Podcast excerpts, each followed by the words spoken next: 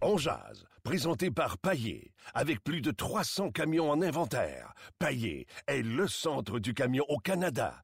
Avec Paillé, là tu jases.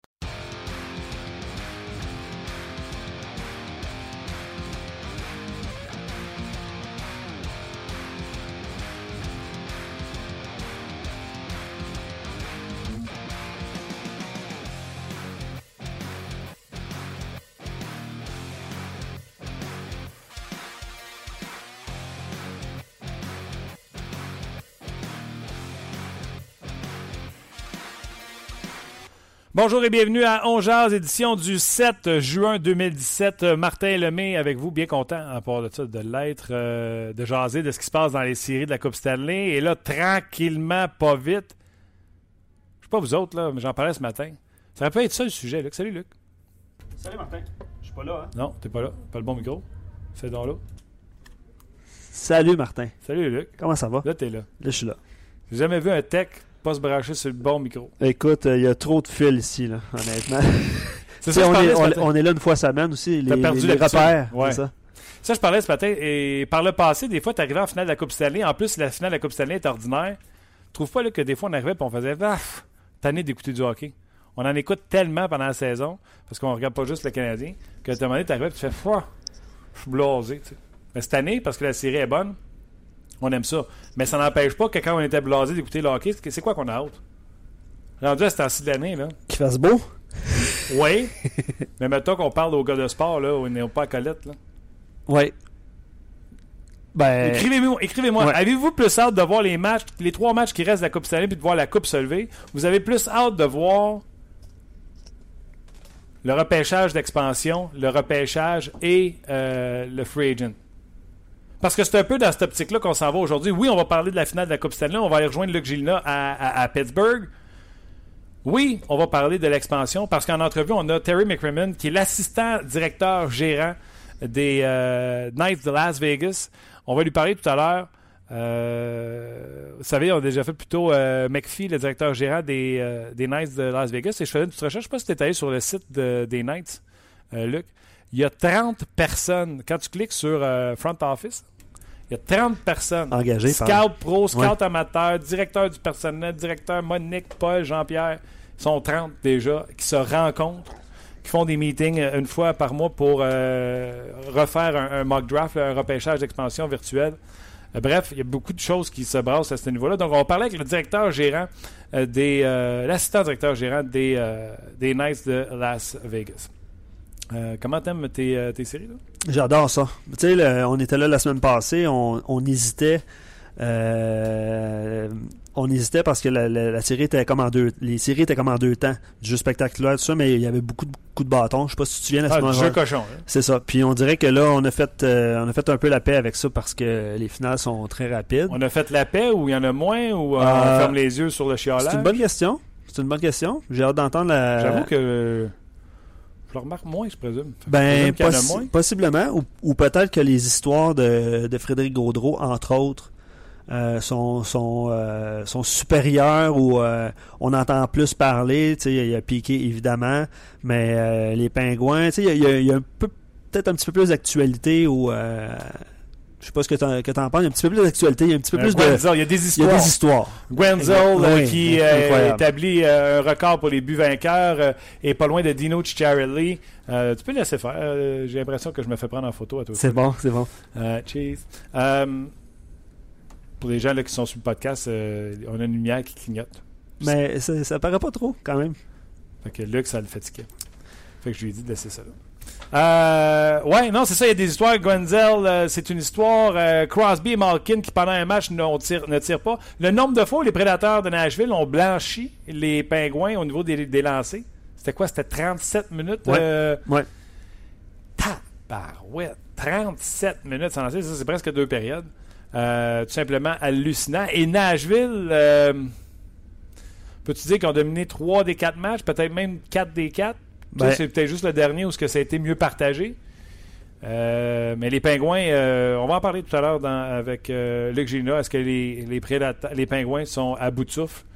Euh, c'est une question, bien sûr, qu'on posera à, Luc Gilina dans quelques instants. Rapidement, je te lis deux, trois commentaires sur Facebook parce qu'on a posé des, une question, des questions aux gens, puis on a des réponses. Jean-François qui dit si, si c'était pas des arbitres, la série serait 3 1. Myriam qui rajoute les, les, prédateurs dominent les pingouins dans cette série-là. je pense que les. Puis tu vois, Maxime, sur notre page, on jase, dit J'avais prédit les pingouins à 7 et je garde ma prédiction. Euh, c'est vrai que les Prédateurs ont dominé l'ensemble de cette série présentement. c'est sûr que il manque un joueur de centre, là, il manque des joueurs de centre, il manque des effectifs, mais. s'il faut, s'il fallait, s'il fallait que les Preds l'emportent, pas de joueur de centre numéro 1. Vas-tu me le faire dire? Euh, je pense que oui. Les gens, comme l'affaire de Piqué sous ban, les gens me, me ramènent ça euh, pro, au pro-rata de ce que j'ai dit en début de saison. C'est correct, c'est des bonnes augures. C'est des bonnes augures. Euh, donc, euh, il reste. C'est quoi l'horaire? C'est ce soir, euh, demain soir, jeudi, prochain match dans la Ligue nationale. Oui. Après ça, je ne me trompe pas, on va dimanche. Je te pogne flat, je te pogne flat, flat foot. Puis après ça, je me trompe plus, ça va mardi ou mercredi?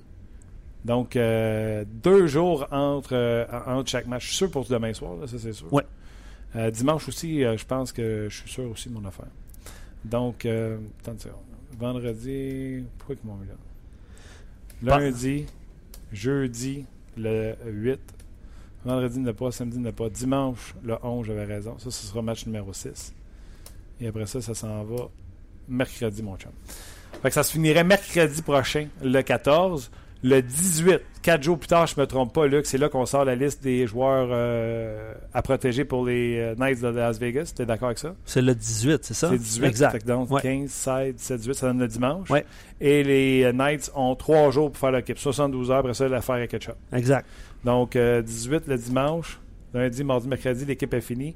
Et la fin de semaine suivante, c'est le repêchage, exact? Oui, c'est ça. Le, le 24 J'y vais par cœur, le vendredi et le samedi, en fait, de la semaine suivante. Alors, euh, ça va aller vite. Puis après ça, ben, vous le savez, on va tomber dans euh, la période. Les Knights vont avoir le droit de parler aux joueurs avant tout le monde pour tenter de les signer. Puis là, je vais être honnête, j'aurais pensé qu'il n'aurait pas fait ça. une équipe d'expansion, pourquoi tu signerais des joueurs? Atteindre le plancher, tu me diras? Oui. Mais là, quand tu as signé des gars comme Shipachev, non, mais c'est sûr que ça a été euh, ben, peut-être une surprise parce qu'il y a des gens qui, qui voyaient qui voyaient ce, joueur de la, KHL dans une, dans une autre formation. ici pour deux ans, vient ici pour essayer de gagner une coupe, quelque chose. Mais non, visiblement, c'est pas le cas parce que je pense pas que Vegas va gagner la coupe dans les deux prochaines années. Non, je serais bien surpris moi aussi. Euh, donc euh, voilà, voilà de quoi on va discuter avec nos principaux collaborateurs. Donc vous le savez, Luc Gilna va être avec nous en direct de Pittsburgh. On va aller à Las Vegas parler avec Terry McCrimmon. Et vous ne croirez pas. C'est pas fait à 100%. Mais on est en communication avec euh, le PR des Prédateurs de Nashville. Puis je ne vais pas faire la cachette avec vous autres. C'est lui qui nous a proposé directeur gérant David Port. Donc on essaye de mettre la main sur David Port, directeur gérant des Preds. Donc euh, directeur gérant des Preds, l'assistant directeur gérant des Knights et Luc Gilna en direct de Pittsburgh. Je pense qu'on a un show pas super. Ça va bien. Fait que euh, Luc, quand vous l'entendez distrait, parce que ça s'entend quelqu'un distrait. Oui. C'est parce que Luc est en train d'échanger avec euh, euh, monsieur le PR à Nashville. Je te lis quelques commentaires parce qu'on. On avait de la misère avec Marc Bergevin la veille d'un match contre les Hurricanes. Mais dans le cas des Prédateurs, eux autres, en finale de la Coupe Stanley, on pourrait parler avec David Poyle.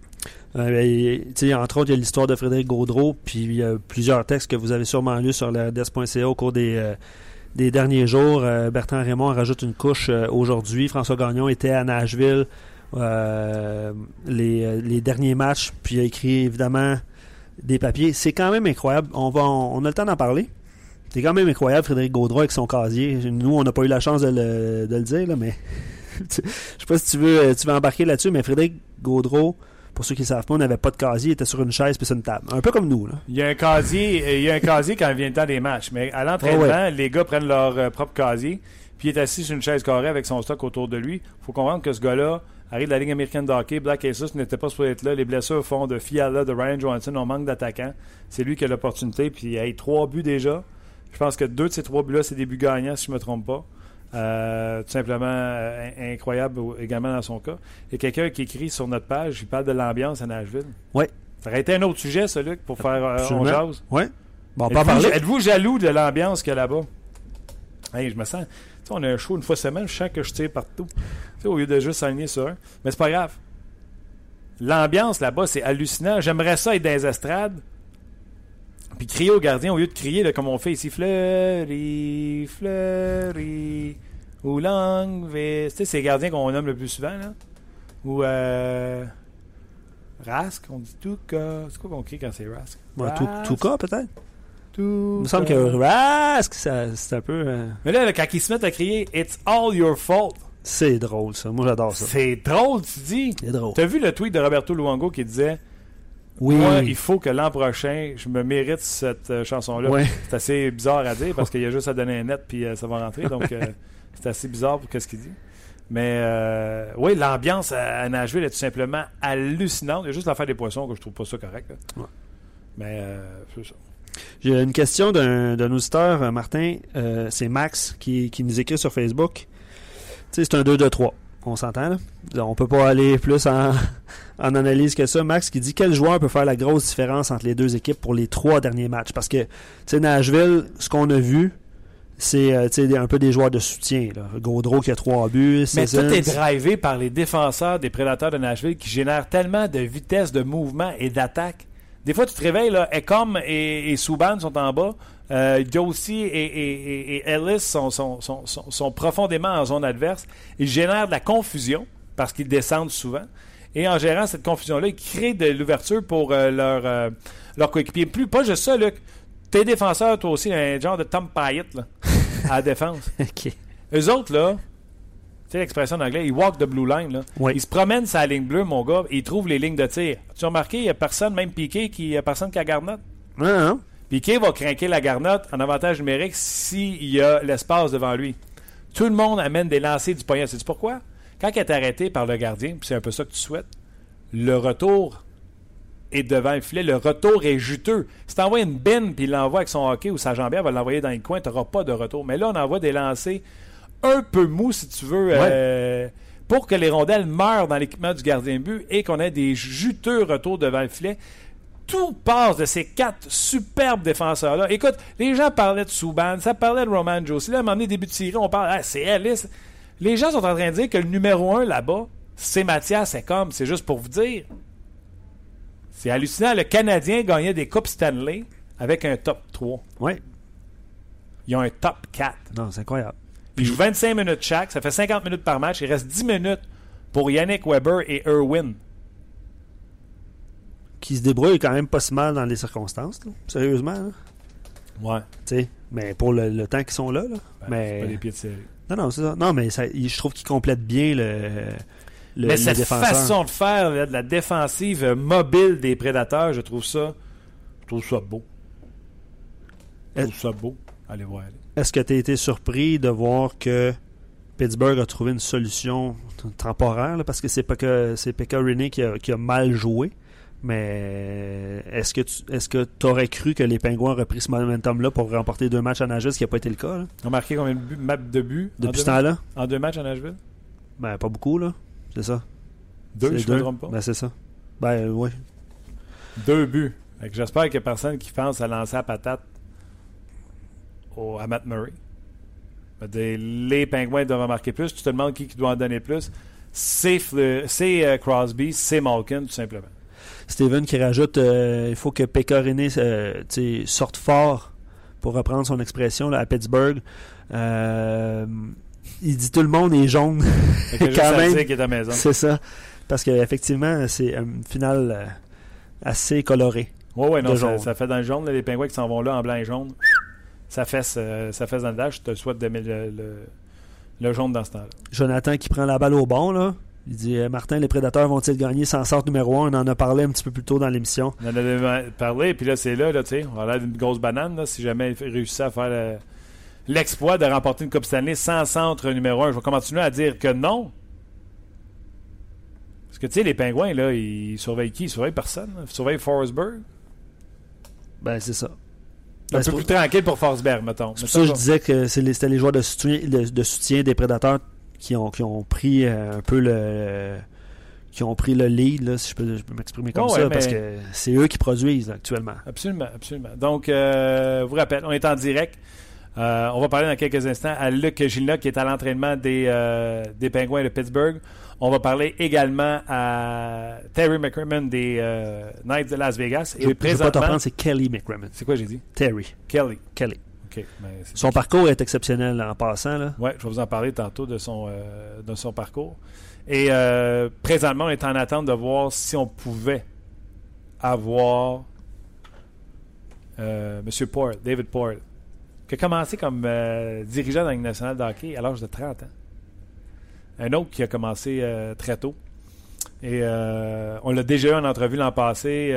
chic monsieur. Donc, c'est pour ça qu'on pense que ça peut se faire. C'est un monsieur qui, normalement, respecte les engagements. Puis là, on n'est même pas dans un engagement. On est juste à Hey les gars, ça vous tendrait-tu de faire une entrevue avec David Paul C'est ce que les prédateurs de Nashville nous ont, euh, nous ont dit. Donc vous allez comprendre que euh, on se permet de, de jaser entre nous autres pour euh, parler du Canadien en attendant de voir si on a une réponse par rapport aux prédateurs de Nashville. Avant de quitter les gens sur Facebook, parce que ce qu'on va faire tantôt, c'est on va quitter les gens de Facebook, on va se retrouver sur le podcast. Je vais quand même te lire des commentaires qui sont rentrés sur Facebook. on a posé une question tantôt à savoir, tu sais, il y a les séries, puis après ça, il y a le repêchage d'expansion. Ah, qu'est-ce qui, qu'est-ce qui ben, c'est ça. Euh, Eric qui dit Je ne sais pas qui va gagner, évidemment. Mais j'ai hâte que ça finisse. J'ai hâte de voir euh, ce qui va se passer d'ici le repêchage. Par contre, parce qu'il y a du jeu de coulisses. C'est ça, c'est ça. C'est incroyable. Mais c'est ce que je dis. on dirait que ça vient mixer avec notre écœurant puis là, il y a. Comme une petite excitation de notre puis on a une excitation, parce que la saison est longue quand même, tu sais.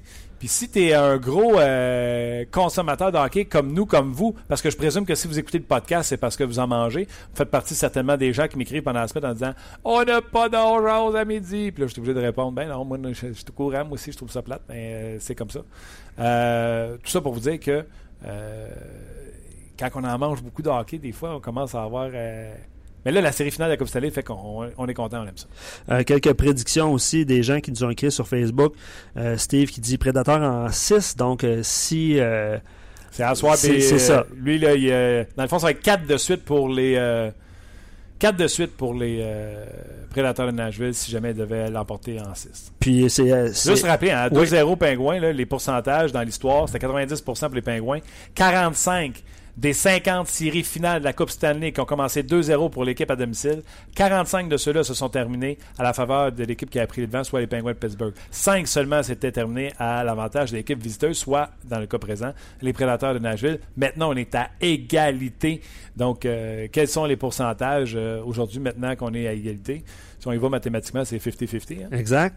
Puis c'est pas 50-50 dans les commentaires parce que Patrick dit euh, euh, Patrick Nashville, Cathy également, euh, Justin, Gabriel, je pense que Robert également, Pierre. Puis je pense que j'ai vu un pingouin, Italo Testa, qui dit les pingouins. Mhm. Mais sinon, les gens sont, Nashville. Hein? sont Nashville. Sont-ils Nashville parce qu'ils aiment l'équipe de Nashville ou sont Nashville parce que Piquet est rendu là? Je sais pas. Moi, euh, j'ose croire que c'est parce que c'est l'ensemble de l'équipe ou c'est les histoires qui sortent. Euh, il y a le coéquipier aussi de, de, Gaudreau qui joue avec lui dans la Ligue américaine, puis euh, son nom m'échappe parce qu'il y a trop de Z. Euh, tu, sais, qui je veux dire? Harry, bon. Vas-y, non? Non, non. Ok, je pensais que tu me suivais.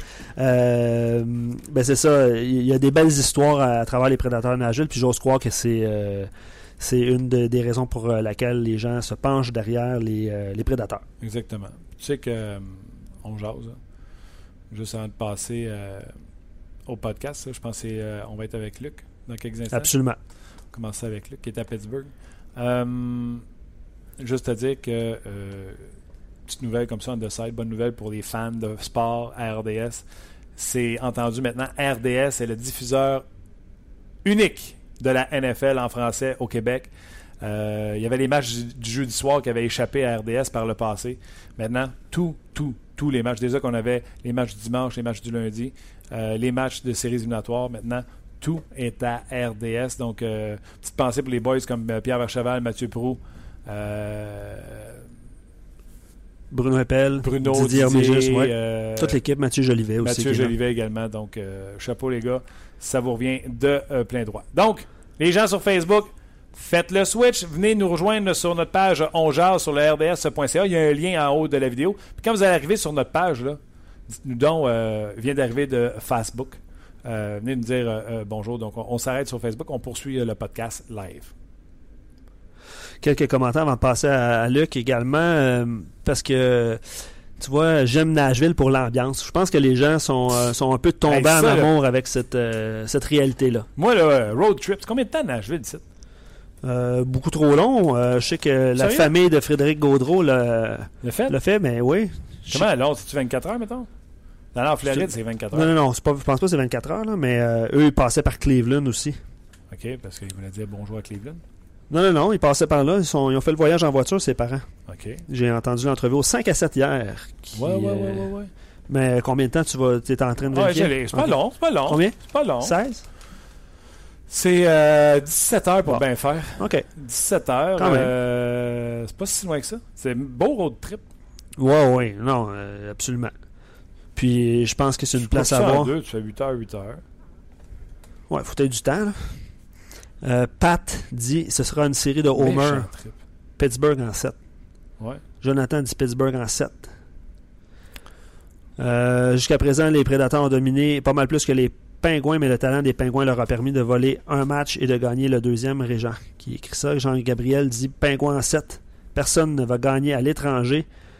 Bref, euh, on dirait que c'est partagé. Hein. Facebook, c'était, en tout cas jusqu'à présent, c'était euh, Prédateur. Puis là, ben, c'est Pingouin. Là, c'est rendu Pingouin. Sur notre page. Sur notre page, on jase. Sur notre page, on jase.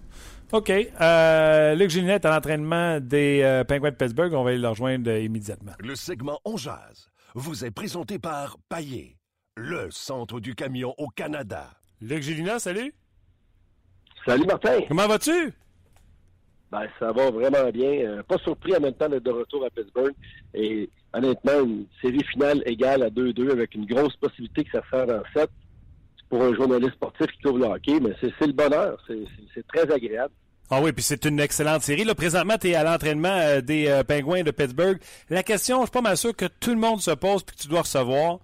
Oui, c'est 2-2, mais les gens se demandent est-ce que les Pingouins sont au bout du, rouleau? Eux qui ont joué la Coupe Stanley, leurs joueurs clés ont joué à la Coupe du Monde, et là, ils se ramassent encore une fois à la Coupe Stanley. Luc, est-ce que tu penses que cette équipe-là est au bout du rouleau? Ben, je pense pas, non. Et je crois que plus ça va aller loin, et là, on est rendu loin, justement plus ça pourrait favoriser les pingouins parce que, et ça c'est un peu étrange, je comprends, la Ligue nationale dans un sens, mais qu'on mette les matchs aux trois jours à partir de, la, dernière rencontre, euh, c'est très long. On étire ça jusqu'au 14 juin. On aurait pu régler ça beaucoup plus rapidement. Mais ça favorise les Pingouins, selon moi. Comme tu dis, c'est un club euh, qui, a gagné, qui était à la finale l'an passé. Il y a eu la Coupe du Monde. Plusieurs joueurs ont été sollicités. Il ne faut pas oublier non plus, contrairement aux prédateurs de Nashville, que le parcours des Pingouins pour accéder à la finale a été beaucoup plus compliqué, laborieux et long. On a eu besoin de sept matchs contre les Capitals de Washington. Pourtant, on a cette série-là 3-1. Et c'est peut-être aujourd'hui qu'on paye le prix là, d'avoir dû se rendre à la, partie ultime, le match ultime, le match numéro 7. Et contre euh, les sénateurs d'Ottawa, là aussi, c'est match, alors que du côté de Nashville, ben, on a été capable d'éviter ça, justement, les longues séries, les Preds plus jeunes, plus fougueux, plus affamés. Euh, ça a apparu dans les deux parties présentées à Nashville. Puis même les deux matchs présentés à Pittsburgh, ça a pris des séquences extraordinaires des Pingouins. La finale pourrait être terminée ou ça pourrait être 3-1 à Nashville facilement. Donc les, les ont réussi à se débrouiller à domicile. J'ai hâte de voir comment ils vont rebondir demain devant leurs partisans. Et, je sais que c'est Chantal qui est à Nashville, mais l'impression que j'ai de l'extérieur, Nashville a l'air en santé. Tu sais, leur top 4 à défense, qu'on parle beaucoup, non seulement ils jouent des grosses minutes, mais ils n'ont pas l'air, en guillemets, magané. Ils n'ont pas l'air de jouer sur un pied ou avec une épaule. Ils ont l'air en santé. Oui, tu as complètement raison. Euh, c'est un, gros top 4.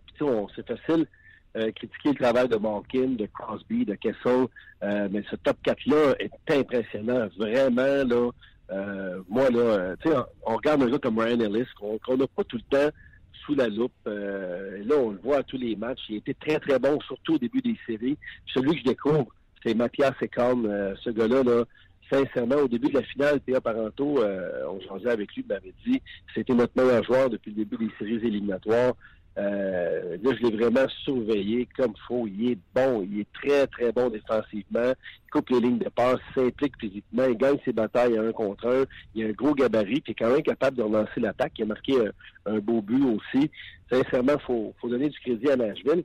Puis en même temps, je me questionne, c'est clair que Mike Sullivan, c'est un entraîneur chevronné, puis lui, son club est amoché. Euh, mais l'an passé, pourquoi les Pingouins sont allés loin et qu'ils ont gagné la Coupe Stanley, une des raisons, c'est que Kessel, Barkin et Crosby étaient sur trois trios différents. Donc, pendant qu'un trio surveillait euh, Crosby, puis l'autre s'attendait sur Malkin, tu avais le trio HBK, Anglin, Kessel, Bonino, qui faisait des miracles puis qui marquait beaucoup de buts.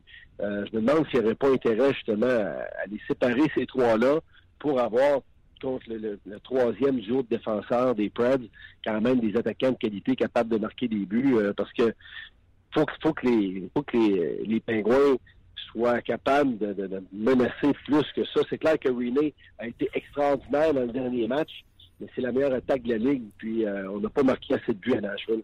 Non, deux buts en deux matchs, mais je trouve ton point excellent, non seulement parce que c'est toi qui le dis, mais j'ai dit exactement la même chose hier à TSN. Et je te pose la question, tu es proche des Pingouins. Le problème de Sullivan, est-ce que c'est pas que euh, Aglin, qui est à l'extérieur de la formation, dans la formation, parce qu'il est sûrement blessé, et Bonino, on le sait, qui est sur un pied, est-ce que c'est pas là la raison pourquoi Kessel n'est pas sur un troisième trio comme l'an passé? Ouais, euh, non, je pense pas parce qu'Aglin est en santé. Aglin a été laissé de côté. C'est une décision de l'entraîneur, euh, comme quand il a laissé Connor de côté. Puis même avant que la finale commence, faut pas oublier que Gwenzo était dans une séquence de huit matchs sans but. Puis euh, les collègues de Pittsburgh pensaient que c'était Gonzalo qui allait être laissé de côté pour le premier match de la finale. ça n'a pas été ça. Il a marqué le but gagnant dans les matchs 1 et 2. Mais non, il y a du monde en santé. Puis je suis étonné aussi parce qu'Aglin, un, ailier qui est fougueux et qui est très rapide aussi. Euh, donc, ça a pris la blessure à, Bonino pour le rentrer dans la formation. Euh, Bonino, c'est un élément important. Il est blessé, comme tu dis, c'est tout un guerrier. Mais euh, en même temps, pour Aglin, c'est pas, pas une question de blessure. J'ai été étonné de ne pas le voir. Mais en même temps, il n'y avait pas eu des bonnes séries auparavant non plus. Donc, c'est le, luxe que, que Mike Sullivan, c'est d'avoir des gars qui sont arrivés comme Gonzalo, entre autres, qui, qui viennent contribuer, puis étant donné comme Koudakon aussi qui a eu des bonnes séries l'an passé, euh, qu'on voit pas cette année, euh, je pense que c'est ça qui explique aussi le manque d'attaque euh, des Pingouins. Puis on peut pas là. C'est difficile pour nous aussi, comme tu dis, là, de, de placer Kessel, de le sortir. si, si Anglin et Bonino sont pas capables de contribuer, je ne veux pas non plus placer euh, Kessel avec avec Matt Cullen, par exemple, qui est, qui est bon, mais qui est, pas aussi rapide qui apporte pas autant peut-être qu'Anglin ou Bonino. Oui, tu as raison de, de, le mentionner. OK, euh, je connais ta position au sujet des gardiens de but, euh, ton affection pour Marc-André Fleury, qui, si on regarde, mettons, euh, TSN, a été nommé quatre fois depuis le début des séries comme le joueur de la soirée. Matt Murray seulement une fois. je ne pense pas qu'il y aura de changement de gardien de but. Toi, est-ce que tu penses que ça pourrait, Mike Sullivan pourrait nous surprendre avec un changement de gardien? Non, je partage son avis. D'après moi, ça va être encore Murray demain. Puis le Murray n'a pas été mauvais. Euh, il a donné beaucoup de buts, là. Ben, beaucoup. C'est relatif, là, mais il a pas. Je trouve qu'il n'a pas donné nécessairement de, de sapin dans ces matchs-là. C'est lui qui a gagné la Coupe l'an passé pour ça, Sullivan, il s'en souvient. Puis euh, c'était la première fois qu'il perdait deux matchs euh, de suite en série, je pense. Là, je me trompe pas. T'as raison, t'as raison. Depuis qu'il est arrivé dans la Ligue. Donc, d'après moi, ils vont revenir avec lui pour le match de demain. J'aimerais bien ça qu'il revienne avec Fleury, mais ça me surprendrait beaucoup. Euh, écoute, David Perron nous avait parlé euh, de Ecom. Tu en as parlé tout à l'heure en disant que ce gars-là est tellement bon pour racheter du temps pour ses coéquipiers. J'ai des séquences dans la tête où il attaque, on fonce sur lui et avec une passe par la bande, réussit à la remettre à piquer qui est seul de l'autre côté, qui lui peut faire ce qu'il a à faire. Euh, les prédateurs nous surprennent parce que moi j'ai dit ça, David Perron a dit ça, puis tu as sûrement dit ça à m'emmener dans ta vie, Luc tu peux pas gagner si tu n'as pas de joueur de centre. Est-ce que Nashville pourrait gagner la Coupe Stanley avec comme joueur de centre Season et Fisher? Ben oui, hein. Fisher a des grosses séries, par exemple, là, ben, mais c'est pas un top joueur de centre, le numéro un. Euh, moi aussi, mais en même temps, il y a un autre adage qui dit que les championnats, ça se gagne avec des défensifs. Je pense qu'on en a un bon exemple, mais habituellement, tu as tout le temps un gros joueur de centre euh, dominant, puis des deux côtés. Euh, ça, ça m'impressionne, mais il faut dire aussi, là, c'est un top 4 euh, extraordinaire qu'on a là. Puis Pécariné, il y a eu deux mauvaises parties à Pittsburgh. Mais avant ça, c'est lui le MVP euh, des Preds aussi. Donc, euh, on est peut-être en train de redéfinir un petit peu, justement, la, philosophie du hockey du côté des Preds. Qu'est-ce que tu veux voir à l'entraînement? Parce que là, je te retiens à l'extérieur du building pour qu'on ait une bonne réception, mais tu t'en vas à l'entraînement des Pingouins dans quelques instants. Qu'est-ce que tu veux voir? Peut-être Bonino, entre autres? Oui, je veux voir si Benino va patiner. Euh, je veux voir aussi euh, comment on va travailler avec les gardiens. C'est la grosse question, je pense, qu'on va reposer aujourd'hui à Mike Sullivan parce qu'hier, il n'a pas voulu se compromettre là-dessus. Puis, euh, ben, c'est ça, je veux voir, je veux voir ça, comment est-ce qu'on porte aujourd'hui à l'entraînement, s'il y a des changements dans les trios. Puis, au début, j'avais dit Pittsburgh en 7, puis je reste sur mes positions, mais avec une variante, Martin, tu vas peut-être rire, de la façon dont les Preds ont joué j'aurais le goût de dire ça va être soit Nashville en 6 ou Pittsburgh en 7. Je pense que si Nashville gagne demain, c'est, la fin des, émissions pour, euh, pour des pingouins. Mais euh, j'ai, vraiment hâte de voir ce que ça va donner. La, suite de cette série-là, c'est, du beau hockey. Puis c'est pas arrivé souvent qu'une finale de la Coupe Stanley se en 7. On va peut-être le vivre cette année. Ben voilà, c'était euh, Luc Gélina qui est à, Pittsburgh. Et tout de suite, on vous parlait qu'il y avait une possibilité de rejoindre euh, David Paul ou son adjoint euh, Paul Fenton, ben, on a le directeur adjoint des euh, Prédateurs de Nashville en plein milieu de la série finale de la Coupe Stanley. Monsieur Paul Fenton, how are you doing? Doing pretty good today. Uh, good, good. Thank you, thank you for joining us on a, a special week, special uh, two weeks of the Stanley Cup final. Um, my first question, and uh, we were listening our reporter in Pittsburgh. He says, if Pittsburgh uh, miss that game tonight and the Preds wins, it's going to be the Preds in six. But if Pittsburgh win tonight, maybe we're going we're going to have a game seven. Do you feel you have that kind of momentum in that uh, series right now? I don't think you can guarantee anything, but but thanks for uh, wishing that way. Um, I think we'll take it one game at a time. We certainly have to win one game in Pittsburgh. It doesn't matter if it's game five or game seven, but we know that we have to win one in order to win the Stanley Cup. So we'll go one game at a time. Uh, you've been yourself a, forward as a hockey player, and um, I always says if you want to win something, and if you look at the past, the Kings, the Blackhawks, the Penguins, they all have great sentiment. We always says you can't win if you don't have that type of sentiment. And right now you are in the good position.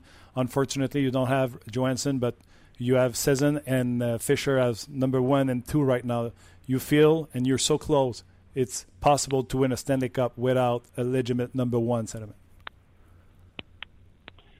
Well, I, I think so. I mean, you, you forgot to mention Jan Kruk. Uh, those three, in, in essence, um, they play very similar. All of them. Their details to 200 foot hockey are great.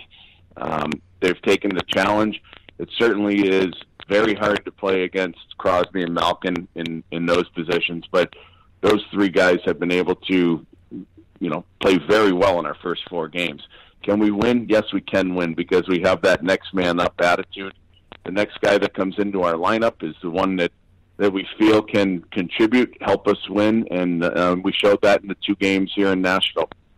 I'll go for a quick translation for our listeners. Euh, en conversation avec Paul Fenton, le directeur général adjoint des Prédateurs de Nashville, il dit oui, c'est possible de gagner euh, sans ce centre numéro un-là parce que nous, on a une attitude, c'est le prochain euh, joueur en ligne qui va venir nous aider. Il a dit, quand on a parlé de la ligne de centre, j'y ai parlé de entre autres Mike Fisher, il dit oublies uh, Yann Kroc là-dedans, puis peut-être également Frédéric Gaudreau qui a marqué des buts tellement importants pour eux. Puis un peu plus tôt, j'ai parlé de, la réponse de Luc qui disait si Nashville a le malheur de gagner ce soir, ben ça va se terminer en 6 pour euh, les prédateurs de Nashville. Il dit merci beaucoup de votre enthousiasme. On sait de toute façon qu'il faut gagner une partie à, Pittsburgh, soit la 5, soit euh, la 7. Uh, Mr. Fenton, with all your experience in the NHL, and I know uh, you, uh, a lot of teams have asked to talk to you in the past to to give you a, a, job in the NHL as a GM. Have you ever seen a top four defensive squad like you have right now? Um, well, certainly, I think we we had uh, an, an almost equal pairing with uh, with Anaheim. Anaheim has an extremely deep defense, but um, our guys have just played so well collectively together. And you talk about our top four you know, we've we've made some changes, obviously, with uh, PK for Shea, and um, you know, having the ability to to move to Ryan Johansson. We've filled in different pieces that really enhance our lineup. And uh, I, I mean, I don't want to uh, forget about the our bottom pairing in Matt Irwin and and uh, and Weber because you know those guys have been just as integral a part in in many ways through the four series that we're facing, and and they've been very good too. But you know, yes, our top four has has really uh, been great, and, and it's hard hard for teams to play against them.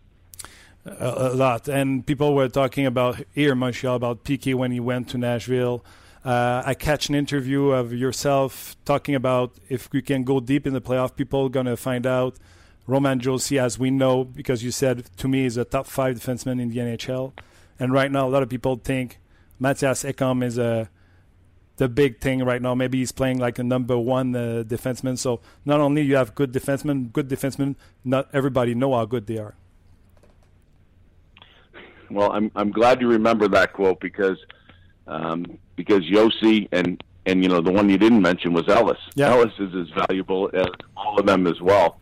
Um, they just mesh together. Uh, Mattias has done done a great job of, of being the partner of PK. It allows both of them to have creativity, but they defend so hard and heavy that the the rest of the I guess the rest of the hockey world is starting to see that. And the transition game that Josi and Ellis can play as well as defend is as good as any pairing that I've ever seen. Uh, you're right, and then, uh, maybe I watched too much interviews, but on that interviews you were talking about Josi, people would find out stuff like that. But when you find out about that pairing, because at first PK was at the beginning of the season was playing with Josi. When you find out how Ekholm can make uh, time and space to PK Subban, it's unbelievable how, how time he can give to PK and let PK do his thing. Yeah, uh, it, it, he really does. He complements him very, very well. Um, you know, both of them make that first pass. Both of them keep their gap together. You know, we tried Roman with with PK to start, thinking that maybe the both of them would be able to transition better. But um, the year before, Ryan Ellis played with Ekholm.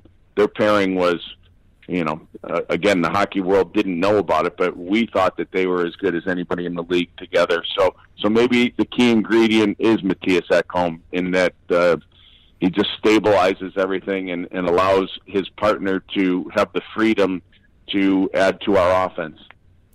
Uh, and it's fun to watch. They bring so much movement in the offensive zone. Sometimes you can have those two defensemen down low are putting pressure because they were they have forward to take care of their their back and stuff like that. It's new, it's new era. Feels like it's new hockey, new uh, with those uh, offensive defensemen. You feel it's going to be a new trend in the NHL. You're going to start something now.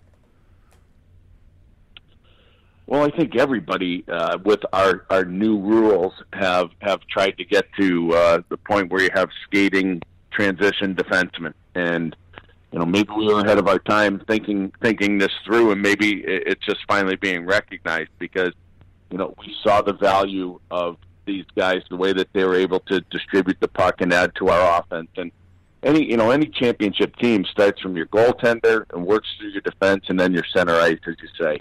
And we've we've filled the pieces right now. Uh, Ryan Johansen is sorely missed, but these other guys have done a really good job of of taking up the slack and and uh, heading us in the right direction. Now we got to win two or three. Yeah, exactly. I don't know if you remember when you did the trade, the the organization for Ryan Johansen, but we had the chance to uh, have David Port on air, and he told me in all this year of experience, it was maybe the most nerve wracking time he had when he had to say yes or no to trade Seth Jones for Ryan Johansson. I didn't have the chance to talk to him after the trade of PK Subban for his captain. Was it as much nerve wracking than the trade for Ryan Johansson when you have to decide is it a yes or is it a no? Well, you know, both trades um, made sense for both teams. You know, let's be honest. They, um, you know, Columbus was a skating top number one defenseman, and we were looking for a top centerman. And was it was it hard? Yes, it was hard, but it, that's the hockey business. You you have to have confidence that that piece is going to help your team, and that's what we did. And vice versa with uh, with the PK and, and Skjei trade. I mean, you know, we had been we internally had been talking about it for some time, but it just started to come together closer to the draft. But internally, we had talked about it and what it might mean for our team if we could do it. So, um, uh, there's always there's always nervousness when you're when you're trading somebody uh, of the caliber of, of Shea Weber and and uh, and a Seth Jones. Yes, there is, but you have to have confidence in your ability. That's saying this is the personnel that will fit with us better, and right now we look like we made the right trade uh, for both. It, but they're both long term going to help the both of us. We're just benefiting from it right now because we gelled together, and our team looks like like it can win the Stanley Cup. Yeah, uh, you're ready, and I guess you feel like even in Quebec, the province of Quebec looks like everybody is behind you guys because of PK Subban with the Preds. So that gives you much more love again. Well, if you guys cheer loud enough, it can help with the crowds that we've had down here because they've been unbelievable. How crazy it is! It's unbelievable. I never saw. I want to go uh, uh, in Nashville and watch a game and yell at a goalie. It's all your fault. I, I want to do it. it, really is uh, a fun thing.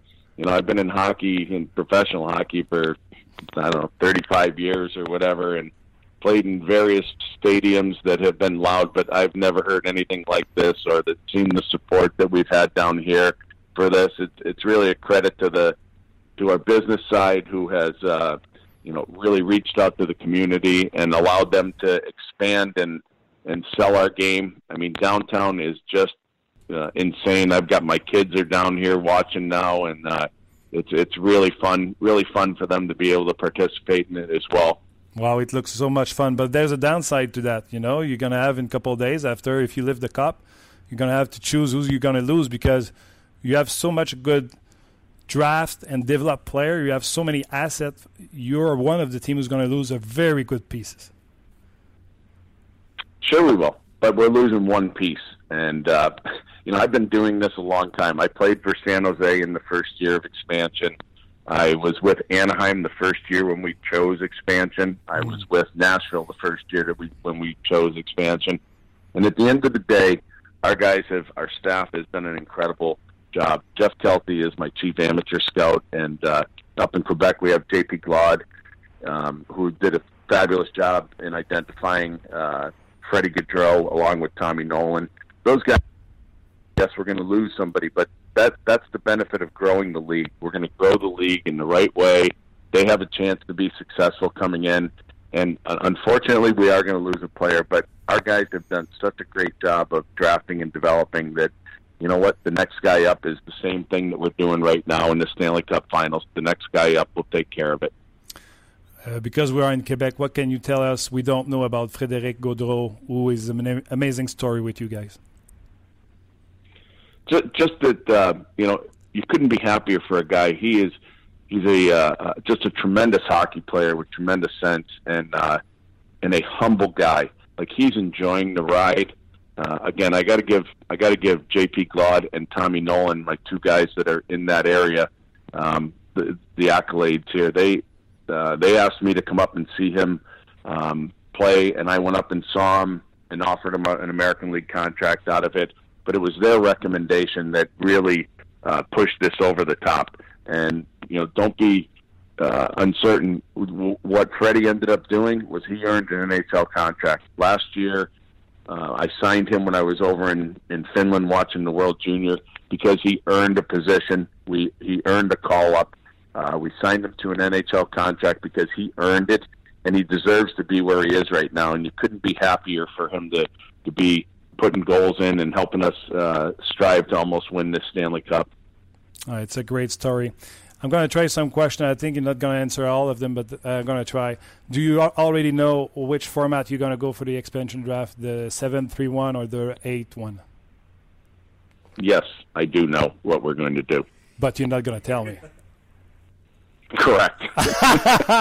hey, I try at least. It was a good uh, try. Yeah. It was a great try. Great try. All right. Okay. So, uh, it, listen, I follow your career for a long time. I know you have an interview for a, a, a GM job. You're living the dream to go to the Stanley Cup, but uh, I guess you you you you're ready. You feel ready for the next uh, step in your career. I feel that I'm ready. I just need somebody to believe me that I'm ready. That's that's it. But if it doesn't happen, um, this is fabulous here. My staff that I work with every day. Um, from our pro and amateur side, the guys that that, uh, that I talk to every day are absolutely the best in the business, and uh, it's not hard. It's not hard to come to work to be able to work with those guys. I'm sure you're going to be the next one in line. Like I told you, I, I follow what you did before, so I, am I'm I'm sure you're going to be the next guy in line. Uh, the, living the dream. Go ahead. It's very fun to watch the the Preds. Thank you very much for taking the time. I'm sure our listener uh, have appreciated, and uh, good luck for the Stanley Cup. Thank you, guys. You have a great day. Take care. Bye bye. C'était euh, Paul Fenton, le directeur adjoint des Prédateurs de Nashville. Son nom circule constamment lorsqu'il y a un job de directeur gérant qui est disponible. Il le dit. Je sais que je suis prêt. Il faut juste qu'il y ait quelqu'un qui, euh, dans la business du hockey, me croit que, que, que je suis prêt. Donc, retenez le nom Paul Fenton. Écoutez, j'ai traduit tout de suite après la première question, puis j'ai complètement oublié par la suite. Fait que là, je vais te demander de m'aider. De... J'étais passionné par l'entrevue. J'ai pas pris de notes. Je suis allé euh, avec mon cœur. Il a parlé de euh, Gaudreau en disant, puis il a dit deux fois dans l'entrevue qu'il a donné le crédit à ces gars qui sont ici au Québec, qui l'ont forcé à venir le voir jouer. Il a offert un contrat de la Ligue américaine de hockey et c'est alors que lui-même était en Finlande qu'il lui a offert son contrat de la Ligue nationale de hockey parce que selon lui, il le méritait. Il dit c'est un gars humble, hein, il a parlé d'humilité. Absolument qui profite du moment qui se passe pour lui euh, présentement. Bien sûr, il y a été question de piquer Souban et de cette défensive. Euh, on a essayé euh, Roman Josie, puis je vous l'ai déjà dit, là, je suis une bébête bizarre. Nashville, des fois, ils regardent leur clic de leur vidéo, puis là, ils voient qu'il y a un épée à Montréal qui a regardé une entrevue avec Paul Fenton, c'est moi.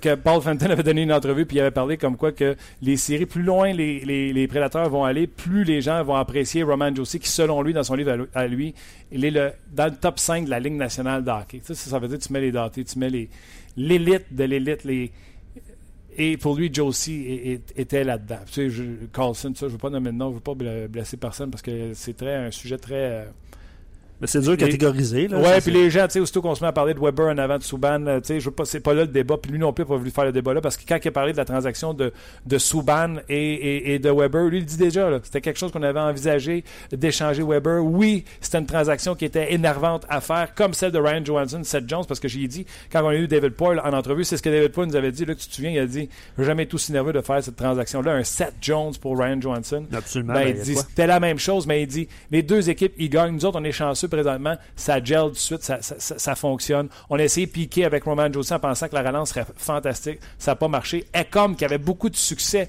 avec euh, Ellis, ben, c'est moi qui, en parlais, puis je l'ai suggéré à, Fenton, puis c'est lui qui voit les prédateurs souvent que moi. Il dit Je suis d'accord avec toi. Euh, euh, Ecom achète tellement de temps et donne tellement de temps à Piquet Souban je vous dis pas que Piqué ne mérite pas les éloges, mais le mix entre Ecom et Souban est parfait. Parce que Ecom, il achète tellement de temps et Souban peut prendre son temps pour faire ses jeux. Euh, ah, j'aurais pu poser d'autres questions, j'aurais pu demander, voir si euh, il trouve que Piqué est moins euh, pirouette, si Piqué a, simplifié son jeu. Euh, euh, mais on est allé ailleurs. On a parlé de l'offensive qui a créé cette offensive-là, puis qu'il crée de la confusion en territoire euh, offensif. Il dit de plus en plus d'équipes le font. J'ai as-tu déjà vu un top 4 comme ça? Il parle de Anaheim. Tu te souviens, Luc, je t'avais parlé d'Anaheim? Oui, Anaheim, c'est plus un top 6. Ils n'ont pas, leur top 4 n'est pas rendu à la même maturité que ce top 4-là qui est plus âgé du côté des Prédateurs de Nashville, mais ils ont 6 défenseurs, 7 même défenseurs du côté des Ducks d'Anaheim qui sont meilleur à 7 que les 7 des, euh, des prédateurs de Nashville. C'était un petit peu spécial à dire. Puis même lui disait, tu sais, Anaheim, ton sapristi de défensive euh, également. Qu'est-ce qu'on a jasé d'autre? J'essaie de ne pas manquer de points. Là. honnêtement. On a parlé des centres. Peux-tu gagner pas de centre? Oui, puis. Il a dit oui. Je l'ai répondu. Il a répondu que Hancock également. J'ai dit le mauvais côté de cette histoire-là, c'est que il va falloir que tu perdes un joueur. Oui, ouais. mais il dit l'affaire, c'est que je vais en perdre juste un. Et on a un prochain gars en ligne pour venir le remplacer. Donc, tu vois, il n'y a pas vraiment de stress au niveau de, de l'expansion. Tu sais. Il y a qui stress, qui sont sur le téléphone pour essayer de faire des transactions. Ouais. mais il est en finale de la Coupe Stanley aussi. Là. Ouais, mais ça, j'aurais pu y amener de même la question. Tu te souviens quand l'émission Behind the Bee, l'émission des Blues de Boston, pendant qu'il était en finale de la Coupe Stanley contre les Canucks de Vancouver, je sais que je parle vite parce que je sais que j'ai McCrimmon qui s'en vient. Puis je vois l'heure, il est déjà midi 50. Ça, c'est le directeur général adjoint des Knights de Las Vegas qui va venir nous parler également. Fait que j'essaie de résumer rapidement tout ce que euh, Paul Fenton nous a dit, directeur général adjoint des, Prédateurs. C'est quoi j'allais dire? Je sais pas, mais. Euh, Il a parlé euh, de l'expansion. Tu parlais des centres? Les centres, je l'ai parlé. L'oublie. C'est pas grave, mais on va faire le, on va faire le parallèle, puis on va faire le lien entre Vegas. Ah, la finale de la Coupe Stanley. Tu parlais des Bruins. Oui, les Bruins qui étaient en finale de la Coupe Stanley eux préparaient déjà à échanger Séguin, préparaient déjà la prochaine saison. Fait que lui, c'est sûr qu'il prépare la prochaine saison. Puis je me suis essayé. J'ai dit, ben est-ce que vous savez si vous allez faire un 7-3-1 ou un 8-1? Il a dit oui. Oui, je le sais. J'ai dit, est-ce que tu vas me le dire? Il a dit non. Nice try. Fait que, tentative. Belle tentative, puis, que je partirai. Puis on va faire le lien parce que la semaine prochaine. On a ri aussi à m'emmener dans l'entrevue. C'est où qu'on a ri? vous avez ri à toutes les questions, je pense. Non, non, on n'a pas à toutes les questions. Non, non, mais je vais faire le parallèle parce que la semaine prochaine, on va parler justement du, du repêchage d'expansion. Euh, la, formule que les, équipes vont employer. On va demander aux auditeurs de faire leur, euh, leur 7-3-1 ou leur 8 euh, patineurs. C'est ce qu'on va faire la semaine prochaine. fait que c'est un, un, beau parallèle. Puis on va parler tantôt, comme tu disais tantôt, avec l'assistant directeur général. Terry. C'est Kelly. Kelly. Kelly McCrimmon. Pourquoi j'ai Terry? Kelly. Toute une histoire d'ailleurs, lui aussi. J'ai-tu tout résumé?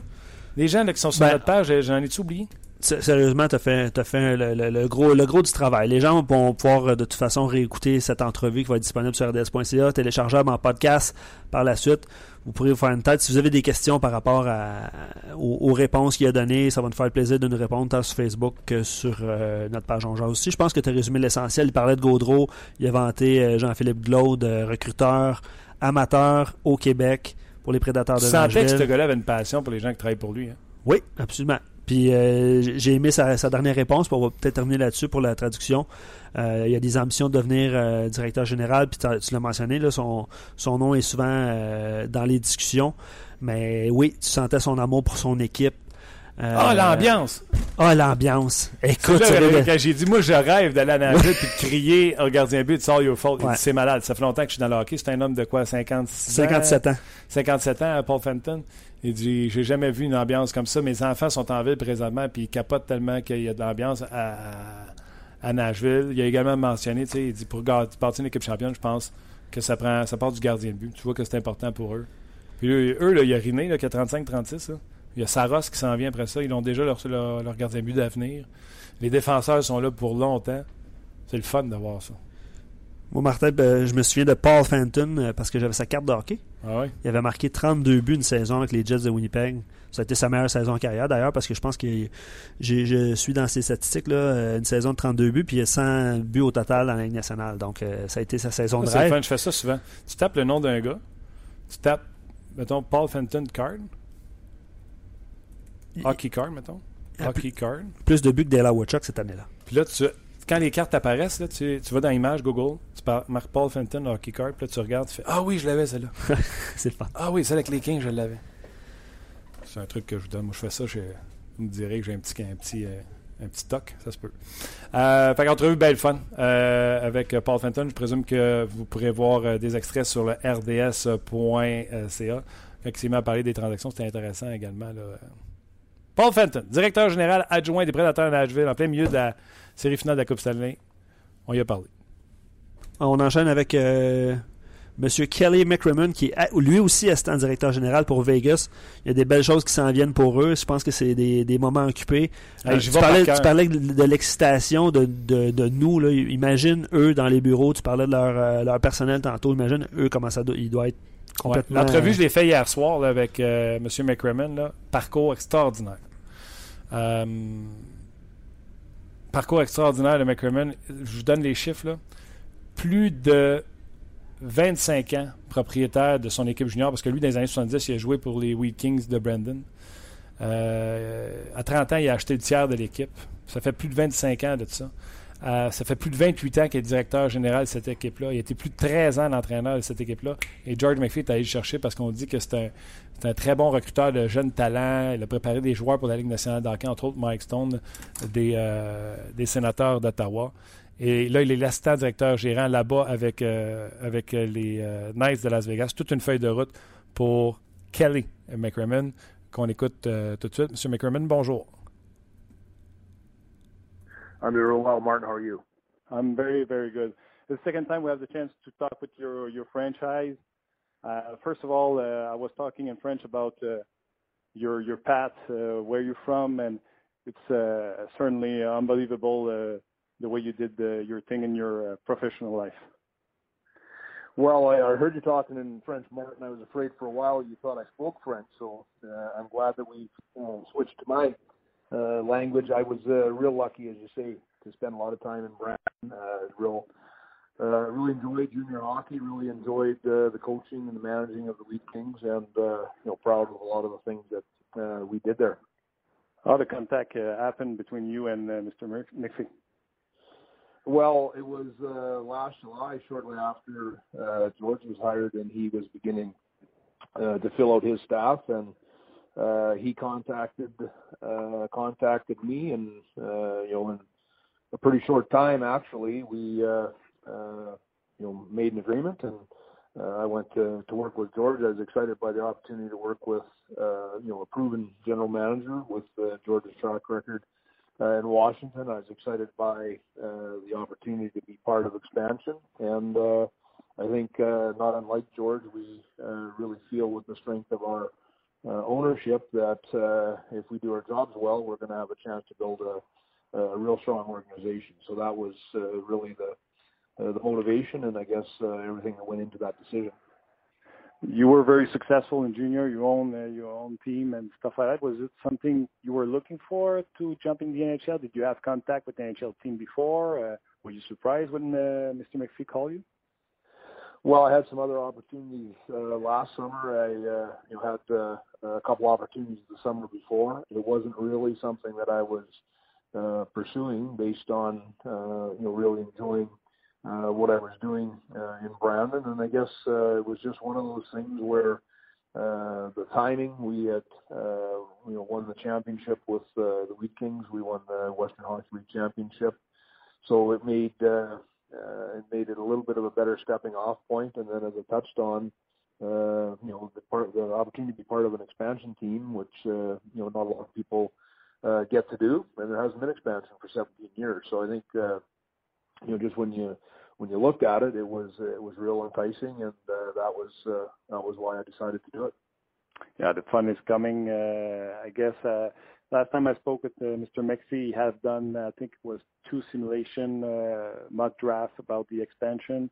He told me at that time you, would do a couple more. Uh, so where are you with those uh, simulation with those mock drafts? Are, you done, and what have you learned from those uh, from those simulations?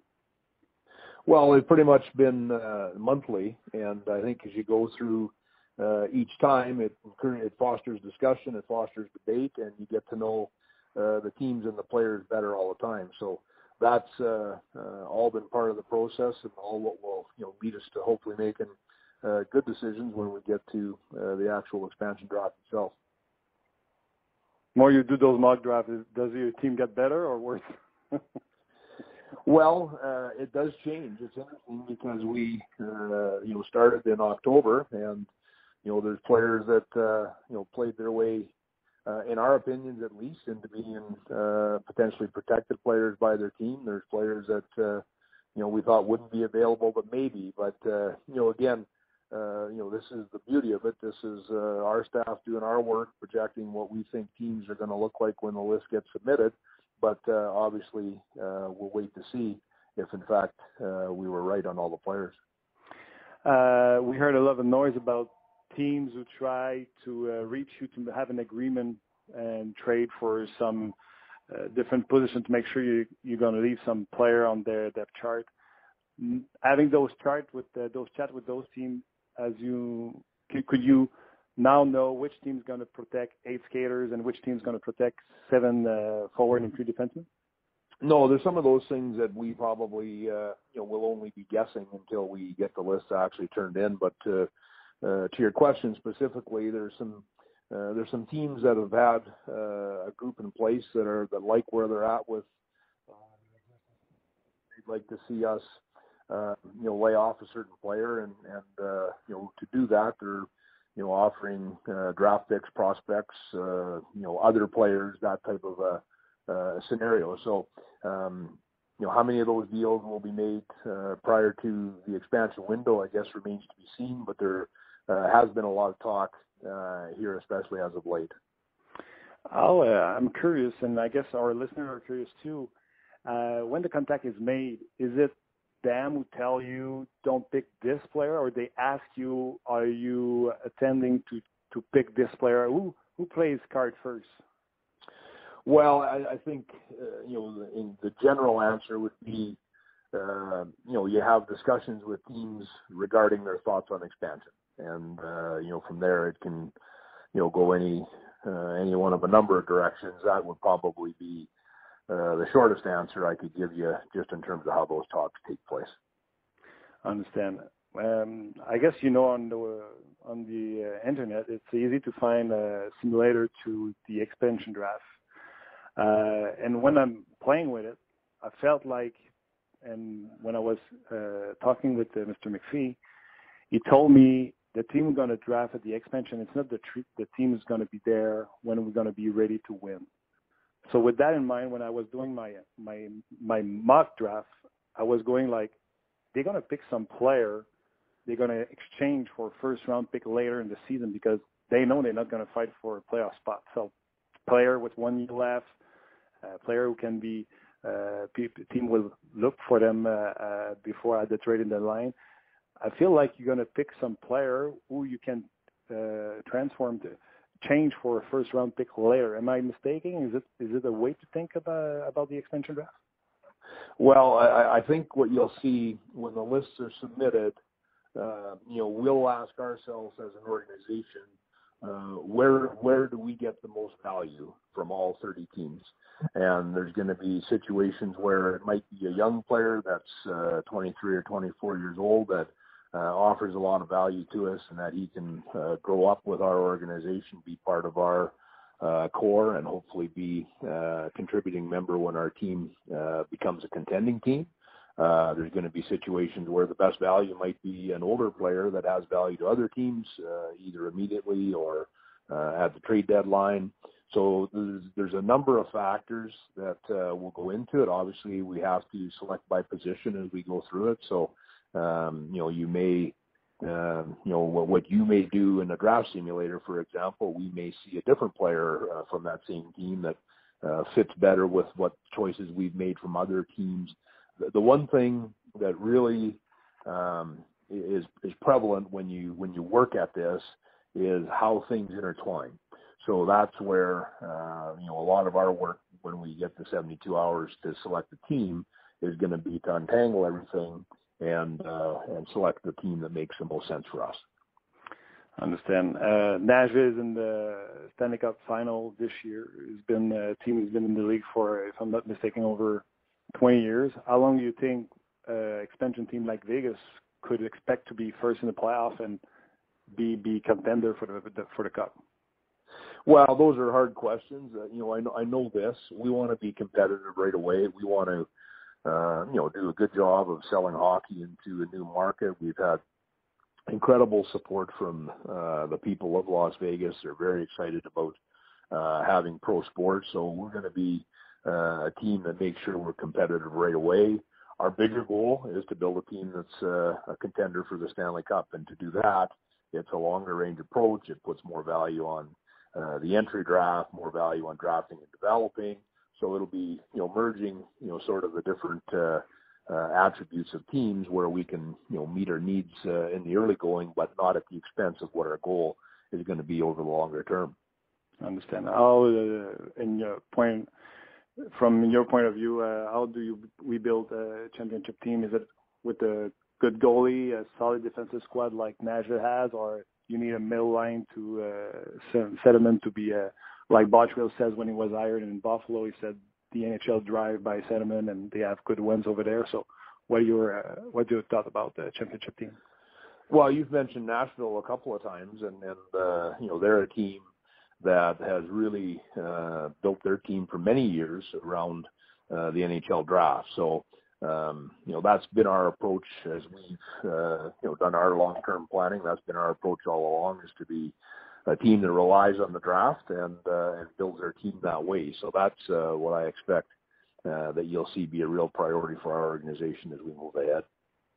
I understand. Uh, I guess you've been to the to the combine. Uh, what did you saw over there uh, from the young players? Well, in general terms, uh, really impressed with uh, the maturity level uh, of the players, um, their comfort level in that setting. Uh, was a great opportunity to learn a little bit more about players. obviously, our staff have watched them many times over the course of the season. This is a little more information as you prepare to you know make your final ranking. So uh, this age of player is one I've had uh, a lot of experience with because of my time uh, in junior. So uh, certainly uh, was real valuable for me in terms of being able to relate some of these young players to you know some of the good players we've had come through Brandon. You from the junior, you know people talking about this year about uh, a little bit uh, lower draft than the year before. You feel the same way? Do you feel there's uh, potential for first sentiment in that uh, NHL draft?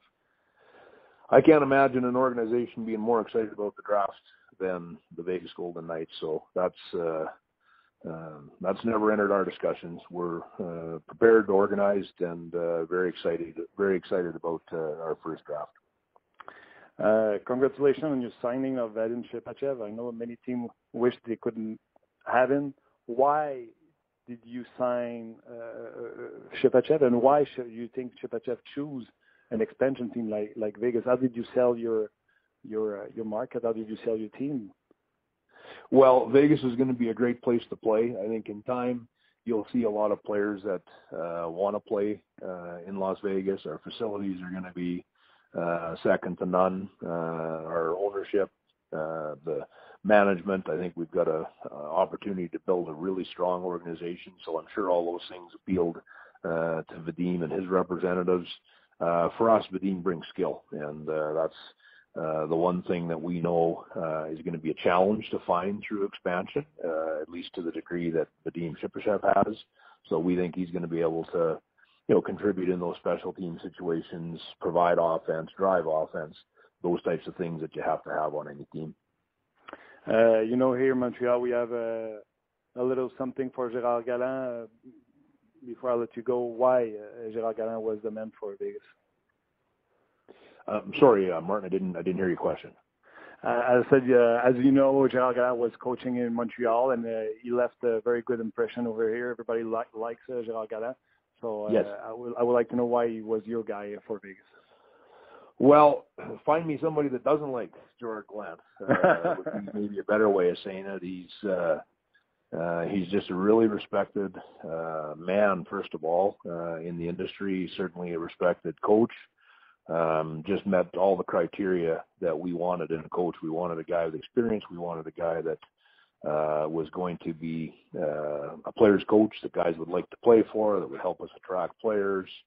Uh, you know, a proven record of success. Just uh, just a really uh, a real quality uh, coach, and as you people in Montreal would know, uh, you know, a guy that's uh, genuine uh, as they come. So uh, he's really excited about the opportunity uh, in Las Vegas, and we're thrilled to have him. I guess closer we are from the Stanley Cup, uh, uh, crazier or excited you more excited you are. Well, we're excited because uh, June is here, so yeah. it's uh, it's not going to be long before we're selecting our first team uh, in history. It's not going to be long before we're uh, on the floor uh, for the NHL entry draft, and uh, you know it's just. Uh, amazing the level of excitement uh, in the hockey community with expansion. As I said, it's been uh, 17 years since uh, the last time. The landscape in the world is so much different in terms of social media. Uh, you know, you mentioned draft simulators. Uh, there was mm. no salary cap the last time. There's just a whole bunch of uh, uh, things in, that are much different this time around. So uh, it's really been uh, fun in our travels to just see the level of excitement from people as this uh, gets closer to happening. Yeah, and everything's to happen fast. Before I let you go, can you just give me an example how fast it's to be? The list to be out, and if I'm not mistaken, June 18. So you feel like it's to be many trade before the extension, during the extension draft, the draft, and you feel like your team's to be active on the 1st of July. Can you give me a what do you feel for the next two weeks, three weeks in June? Well, we're getting together uh, next week in Las Vegas with uh, our entire staff, and we'll uh, go through another round of meetings prior to the list being uh, submitted on the 18th. Uh, obviously, those next three days are what we've uh, been waiting uh, months and months for. So mm-hmm. uh, we'll uh, work our way through that process. Then, uh, you know, very short turnaround. We'll be on our way to Chicago for uh, the entry draft, and then uh, from there, uh, as you touched on, preparing for uh, free agency. We do have the opportunity uh, in our uh, expansion window to speak to free agents, to unrestricted free agents that aren't protected by their team. So we'll get a little bit of a feel, uh, perhaps at that time, and uh, uh, you know, like everybody in uh, in the hockey business, there's some busy times here coming ahead. All right. So uh, you feel like it's going to be movement before the expansion def? You feel like you're going to be busy with those? It's it's really hard to say. I, I, I think we're going to be busy. There's going to be lots of discussions. Does that uh, you know does that lend itself to some deals being completed? I guess uh, time will tell, and uh, we'll uh, you know we'll see how that plays out. I'm sure you're going to have a lot of fun. Thank you very much for taking the time, and uh, I hope uh, for you and your team have as much success as you can. Thank you. My pleasure, Martin. Et voilà, c'était euh, Kelly McCrimmon des euh, Knights de Las Vegas. Très content également de cette entrevue-là. Je vais vous résumer euh, ses propos euh, de McCrimmon, qui est l'assistant directeur gérant McPhee à Vegas. Euh, premièrement, je me suis essayé deux et trois fois. Là, c'était la troisième fois en fin d'entrevue. J'essaie de demander s'il pensait que ça allait être vraiment occupé. Il a dit, c'est difficile à dire. Euh, il dit, on a des appels. Oui, ça pourrait être euh, occupé. Et puis à un moment donné, là, que j'ai basé dans l'entrevue, euh, comment ça fonctionne, tu sais, euh, j'aimerais savoir un petit, peu d'inside. Si tu euh, le gars appelle, puis il vous demande c'est qui tu as l'intention de repêcher, puis par rapport à votre réponse, il vous jase, c'est qui qui jette ses premières cartes? Ah, il dit la façon la plus simple que je pourrais te résumer ça, puis dans ce que je peux te dire, là, c'est que on a des conversations sur le- l'expansion, puis eux, ils nous racontent comment eux voient l'expansion. Et à partir de là, euh, propose, euh, propose des choses. C'est un peu comme ça que ça fonctionne. Gérard Galland, j'ai demandé pourquoi euh, Gérard Galland, je disais qu'on l'aimait beaucoup ici à Montréal. Il a dit Trouve-moi une personne qui n'aime pas Gérard Galland. C'est peut-être la meilleure façon de décrire la possibilité. Quand tu as l'opportunité d'avoir un gars qui, comme ça, a eu du succès partout, qui a le respect des joueurs à travers la Ligue nationale de hockey, tu ne peux pas passer à côté d'un gars comme ça. On a parlé également de Shpachev qu'ils ont signé à Vegas. Pourquoi vous autres, vous l'avez signé, étant donné que vous êtes une équipe d'expansion, et pourquoi lui a choisi Las Vegas? Pourquoi nous, on l'a signé? Que c'est du talent qui l'amène, et c'est ce qu'on va avoir de la misère euh, à ramasser au repêchage euh, d'expansion. Euh, donc, il nous amène ce talent-là. Et pourquoi il nous a choisi? Tu vas être surpris, il y a plusieurs équipes qui vont choisir Las Vegas. L'environnement est excellent, propice pour jouer au hockey. Un excellent propriétaire, une excellente structure et un environnement qui est euh, plaisant à vivre euh, à Las Vegas. Euh, on a parlé également du Combine. Qu'est-ce qu'il a appris en allant au Combine? Euh, J'ai dit, tout le monde parle d'une année un petit peu plus difficile au niveau du repêchage. Jamais tu vas entendre quelqu'un des Knights de Las Vegas dire ça. Nous, on a hâte au euh, repêchage et c'est des euh, journées vraiment importantes pour le bâtir notre équipe euh, d'expansion. J'ai parlé à un moment donné dans la stratégie, puis je disais à la suite d'entrevue avec McPhee qui avait dit les joueurs qu'on va prendre, la majorité d'entre eux ne seront pas là quand l'équipe sera à maturité pour gagner. Fait qu'avec ça en tête, je dis est-ce que ça se peut que votre pêchage soit basé sur des joueurs qui pourraient vous rapporter des premiers choix? Moi, celui que j'ai en tête, c'est Pécanex. Si Antoine Vermette, à la date limite des transactions il y a quelques années, les Blackhawks sont donné un premier choix pour qu'il joue troisième puis qu'il soit laissé de côté par euh, Kenville, que Martin Enzel a été échangé pour un premier choix. Pécanex rentre dans cette catégorie de joueurs de centre-là que vous l'aimiez ou que vous l'aimez pas. Avec ça en tête, je pose ma question. Il dit Martin, si dans certaines équipes, on va choisir un jeune joueur qu'on aime beaucoup puis qu'on pense qu'on peut développer puis qu'à 23, 24 ans, va pouvoir venir nous aider. Ce qu'on va repêcher, c'est la meilleure valeur. Dans le fond, je pense qu'il me donnait un peu raison dans ma question. Si la valeur n'est pas là dans un jeune joueur, quelle est la valeur? Par exemple, chez le Canadien, Udon n'est pas protégé et Plekanex n'est pas protégé. Quelle est la meilleure valeur pour. Est-ce que c'est pas est-ce que Udon est meilleur que Plekanex ou est-ce que Plekanex va marquer plus de buts dans la formation des, des Knights de Las Vegas? La question, c'est Udon, à son apogée, quand on va avoir fini de travailler avec, est-ce qu'il vaudra plus pour l'équipe qu'un premier choix de pêchage que pourrait nous amener un Thomas Plekanec? C'est ça qu'il faut lire entre les lignes. Dans certaines équipes, ça va être des jeunes joueurs. Et tu sais, comme à Hamburg avec euh, les prédateurs de Nashville, s'ils vont avec une formule qui protège quatre défenseurs et quatre attaquants, ils vont protéger Ryan Johansson, ils vont protéger Forsberg, ils vont protéger Arvidsson, peut-être à.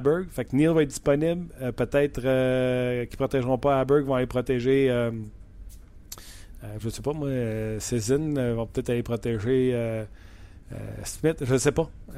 Mais il y aura un bon joueur disponible du côté des prédateurs de Nashville. Des gars comme Fiala, je pense pas me tromper, le Fiala est sur sa première année de contrat, donc lui, n'a pas besoin d'être euh, protégé. C'est ce qu'il expliquait pour. On va y aller avec, euh, avec les, euh, les valeurs. Euh, nous avait dit en début de saison, on en a fait quelques-uns mock draft, on va en faire encore quelques-uns. Il dit on en fait régulièrement encore. Ça change toujours. Pourquoi? Parce qu'il y a un joueur qui se développe. On dit, on va vous donner un exemple, Montour avec les Ducks d'Anaheim, euh, performer. Je pense pas que Montour soit disponible pour le repêchage d'expansion, mais les Ducks vont avoir une décision à prendre au niveau des défenseurs. Devront échanger un Fowler, devront échanger un Shea Theodore pour pouvoir protéger leurs joueurs. c'est ces réalités-là qui changent à chaque fois pour, euh, pour les euh, simulations que les Knights de Las Vegas font. Et en début d'entrevue, puis que je vais te laisser avec ça, en début d'entrevue, si jamais tu penses à quelque chose que je n'ai pas traduit. Euh, j'ai parlé de son parcours tout à fait extraordinaire, je l'ai dit en début. Puis il dit euh, Je t'écoutais parler en français, puis je me suis dit Tabarnouche, vas-tu me faire mon entrevue en français? Et j'étais bien content que tu switches euh, à l'anglais pour que je puisse comprendre. Parce que je disais que j'avais vanté, parlé en bien de, sa carrière, de plus de 20 années comme propriétaire. D'ailleurs, il est toujours propriétaire de son équipe, de son équipe junior. Il ne l'a pas vendu pour travailler avec les Knights de Las Vegas. J'en oublies-tu je pense que ça fait le contact, comment c'est fait avec euh, McPhee, oh, a raconté ça également, quelque chose de bien simple. McPhee l'a approché, trouvé l'expérience intéressante de bâtir de scratch une équipe d'hockey. George euh, McPhee, qui est un, vétéran comme directeur gérant dans la Ligue nationale de hockey. Euh, quelle est sa pensée par rapport à une équipe? Comment on bâtit ça? Euh, c'est par le repêchage. Le repêchage, garde les prédateurs de Nashville. en fait, c'est les, les assets qu'on appelle. Euh, eux, c'est. C'est pour ça que le repêchage qui s'en vient est important ben, C'est ça, exactement. Puis euh, le fait qu'ils euh, trouvent justement que même si la QV semble moins importante cette année, je pense qu'ils veulent avoir le plus de choix possible pour justement se, se, bâtir, se garnir une banque de, de, jeunes que tu peux échanger pour un, joueur établi éventuellement. Je pense que ben oui, la question va se poser. Exemple, Anaheim appelle, ouais, touche pas à Simon Després, je vais te donner un deuxième choix. OK, je suis mis avec un deuxième choix et Joe Pesto Cap. Je n'ai pas de nom là, parce que ce sont pas Silverberg ou Carlson qu'on va offrir du côté des Ducks d'Anaheim, mais un jeune joueur. Mm. On est-tu mis avec ça ou on laisse faire le deuxième choix puis on continue avec euh, Carlson ou avec Silverberg du côté des, euh, des, des Ducks d'Anaheim? C'est comme ça que ça va se faire. Euh, tu autre chose que j'oublie? Euh, tu vois, ce qu'on va faire là, c'est qu'on va inviter les gens d'ici la semaine prochaine, parce que la semaine prochaine, ce qu'on veut faire, c'est une émission euh, pour euh, justement le repêchage d'expansion. Alors, qui on protège? Euh, déjà, je ne sais pas si vous avez des segments au 5 à 7. Déjà, hier, il y a des Benoît Brunet, Alain Crête et toute l'équipe ont fait leur choix par rapport à bon, qui on protège, qui on protège pas. Qui ont dit les Canadiens et Pécanex? Qui protégeait Beaulieu ou Ben? C'était séparé, je te dirais. je pense que c'est Alain qui, qui protégeait Beaulieu et euh, Brunet protégeait Ben, mais tu sais, il n'y avait pas de consensus, il n'y avait pas de... C'était pas, pas unanime. C'était pas unanime, exactement. Euh, j'ai été surpris, je pense que Charles Hudon était protégé dans une liste de protection, euh, je pense que c'est celle de Alain. Mais bref, je vais inviter les gens d'ici la semaine prochaine, parce que la semaine prochaine, c'est sûr qu'on concentre notre, notre émission sur ça. qui protégez-vous parmi les Canadiens, puis on va faire aussi... le tour de la Ligue nationale. On ira pas, on fera pas 30 équipes, là, mais euh, est-ce qu'il pourrait y avoir des surprises parmi les, certaines formations? Est-ce qu'il va y avoir du jeu de coulisses? Est-ce qu'il va y avoir des choses qui se sont passées depuis mercredi? Euh, du jeu de coulisses ou du jeu? Du, on va y aller avec du jeu. J'ai dit du jeu. Non, non, mais du jeu de coulisses, ça aurait pas été quelque chose que je savais pas c'était quoi. J'ai soif. Mais euh, c'est ça. Fait que je vous invite, là, concentrez-vous cette semaine. Il va peut-être avoir du, du, mouvement de personnel aussi. Peut-être que la finale de la Coupe Stanley va être terminée aussi dimanche. Euh, sinon, il y aura un match numéro 7 mercredi soir, donc on sera. Euh, dans le jus. Dans le jus de coulisses. Du 7e match. Dans le jus du 7e match. Mais bref, euh, pensez à ça, réfléchissez à ça cette semaine. On va faire nos listes de protection, on va s'amuser avec, avec vous. tu vois, Jérémy qui dit Ouais. Ah, Charles. Ok. Jérémy qui me dit Charles Ludon était protégé par les deux. Par, les, par Benoît et Alain. Mais ça sera, ça sera intéressant à suivre. Mais euh, moi, j'ai appris beaucoup euh, comment ça fonctionnait. Puis j'en profite en même temps pour, euh, pour plugger, entre guillemets, les papiers qu'ont écrit Nicolas Landry et Éric Leblanc. les deux étaient au Combine en fin de semaine dernière. si vous n'avez pas lu ça, il, a, il était entre autres question justement du repêchage d'expansion parce que George McPhee a donné un point de presse Allez, fouiller sur RDS.ca, il y a des textes intéressants sur euh, euh, Patrick, par exemple, ou euh, le, repêchage expansion aussi. J'y manquerai pas. Je, sais que tu l'as déjà fait. Ouais. Luc, un gros merci. Merci à tout le monde qui était là. Oui, bien gentil. Euh, on sait qu'il fait beau, qu'il fait chaud. Avec euh, parler du hockey, ça va achever euh, bientôt. Mais merci beaucoup d'être là. Merci à notre commanditaire J'aime Payé. Merci également à toi, Luc. Et merci à vous d'avoir été là. on se rejase mercredi prochain. On jase vous a été présenté par Payé. Avec plus de 300 camions en inventaire, Payé est le centre du camion au Canada. Avec Payé, là tu jases.